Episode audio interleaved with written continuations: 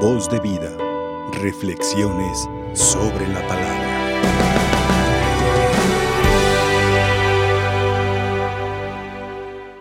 Llama la atención cómo aquel hombre se contentaba con poder ir detrás de Jesús para seguir viendo las maravillas, pero también para dar testimonio. Pero la misión que Cristo tenía para ese hombre era radicalmente diferente. Aquel hombre se puso a proclamar lo que Jesús había hecho por él. Y esto solamente lo vamos a entender mientras más vayamos escudriñando poco a poco este texto del Evangelio. Hoy se nos relata uno de los exorcismos más dramáticos registrados en el ministerio de Jesús.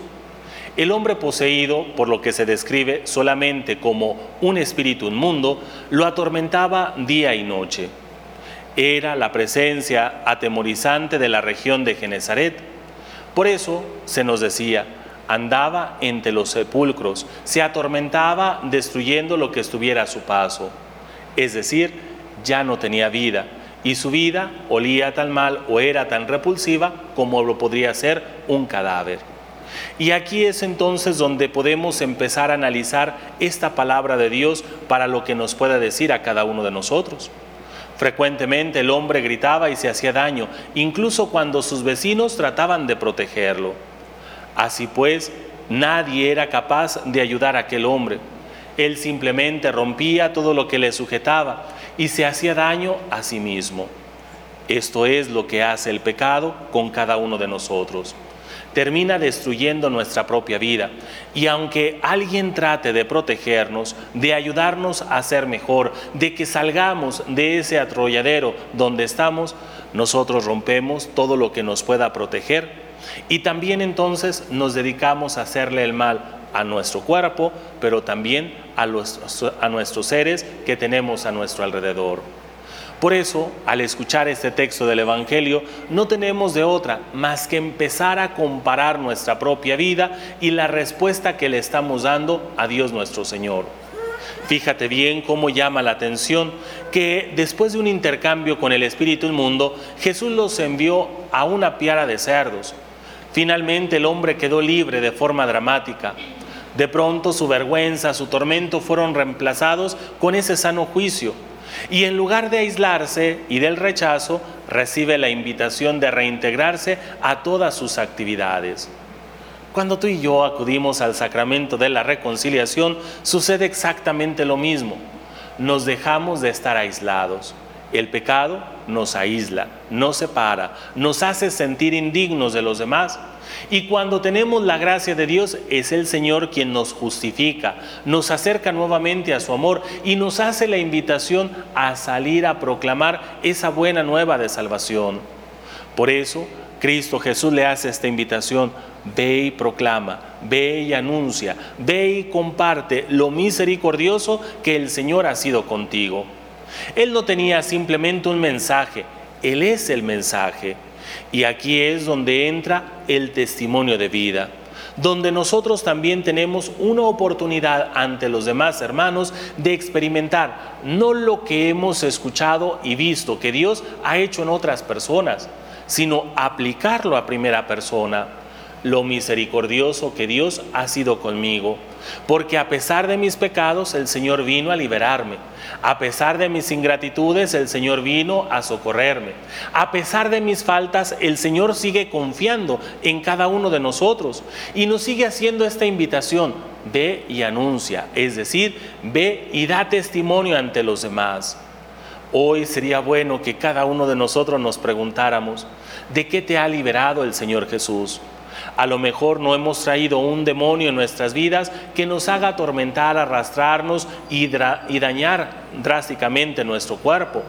Posiblemente no se manifieste así el pecado en nosotros, pero quizás el acoso, la mentira, las calumnias, las difamaciones, tal vez lo que nosotros hemos hecho en contra de alguna persona sí ha dañado nuestra integridad y sí ha lastimado nuestra forma de ser y sí nos ha separado de las personas que rodeamos.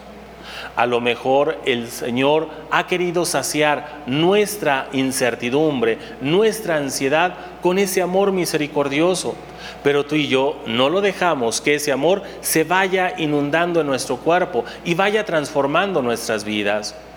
Entonces tú y yo también podemos decir, el Señor ha sido misericordioso, porque yo he pecado de esta manera y sin embargo el Señor me ha dado la oportunidad en la reconciliación, porque yo me he alejado de su misericordia y el Señor sigue atento a mis necesidades, porque yo he pecado de esta manera y el Señor sigue restituyéndome para devolverme esa oportunidad para cambiar nuestras vidas y para servir a los demás.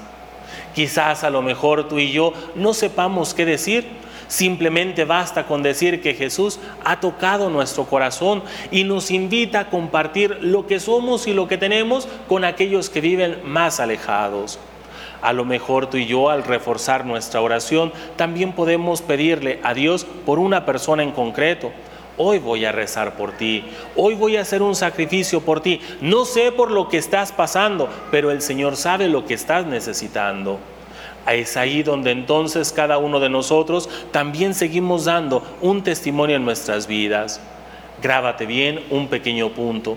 El Señor anhela darte una mayor libertad Así como la gente en el Evangelio el día de hoy estaba sorprendida cuando el hombre fue liberado, también el Señor quiere sorprender a las personas que nos rodean. Cuando tú y yo empecemos a dar un testimonio con nuestras actitudes, con nuestro amor, cuando nos dejemos liberar de esa ocasión de pecado y aprendamos a vivir en esa libertad de los hijos de Dios. Por eso, nunca nos avergoncemos de dar un testimonio de vida incluso postrados en la cama por una enfermedad, podemos seguir dando un testimonio de vida. Recuerdo bien a una mujer que ya lleva alrededor de seis meses postrada en la cama, porque precisamente se le descubrió una bacteria y esa bacteria le fue carcomiendo poco a poco su sistema. La operaron, le tuvieron que sacar muchas cosas y la dejaron prácticamente crucificada en su cama con heridas abiertas para poder seguir experimentando nuevas técnicas. Y ella decía, esto me ha servido para reconocer el amor de mi marido, esto me ha servido para unir más a mi familia, esto me ha servido para experimentar que yo también soy importante para cada uno de ellos, pues me atienden y me quieren. Y eso es un testimonio de vida. No esperemos salir a predicar el Evangelio de Dios por todas las naciones. Empecemos por nuestra propia casa, empecemos con nuestras propias actitudes y demos a conocer a los demás lo que el Señor ha hecho para cada uno de nosotros. Es ahí donde vamos a sorprendernos y diremos, Dios es misericordioso, Dios ha sido bueno y también analizaremos en nuestra propia vida sobre lo que Dios puede hacer en nuestros propios actos. Por eso, pidámosle al Señor esta gracia, que tú y yo nos convirtamos en verdaderos testigos de la liberación que el Señor nos está ofreciendo. No esperemos un cambio radical, pero sí pidámosle al Señor esta gracia para ir cambiando nuestras actitudes, para dejarnos tocar por su amor y para seguir dando ese testimonio con entrega, con fidelidad y con amor a cada uno de nuestros hermanos. Voz de vida Reflexiones sobre la palabra.